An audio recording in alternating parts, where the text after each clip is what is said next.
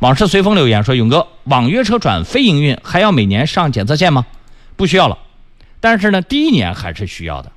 我打比方讲啊，你的网约车，呃，十月份要年检，你九月份的时候呢，已经营转非了，转成私家车了。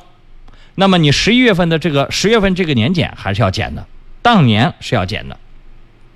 从明年开始，按照私家车的标准来。”该两年的两年，该一年的一年，知道了吧？